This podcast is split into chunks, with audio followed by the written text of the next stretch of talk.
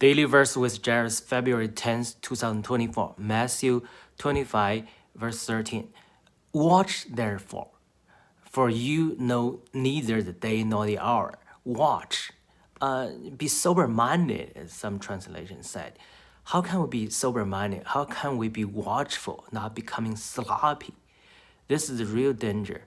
The real danger lies in we neglect our daily practice uh, reading the Bible, praying to the Lord, having fellowship with the Lord, even you know gathering together with other uh, Christian in in the church.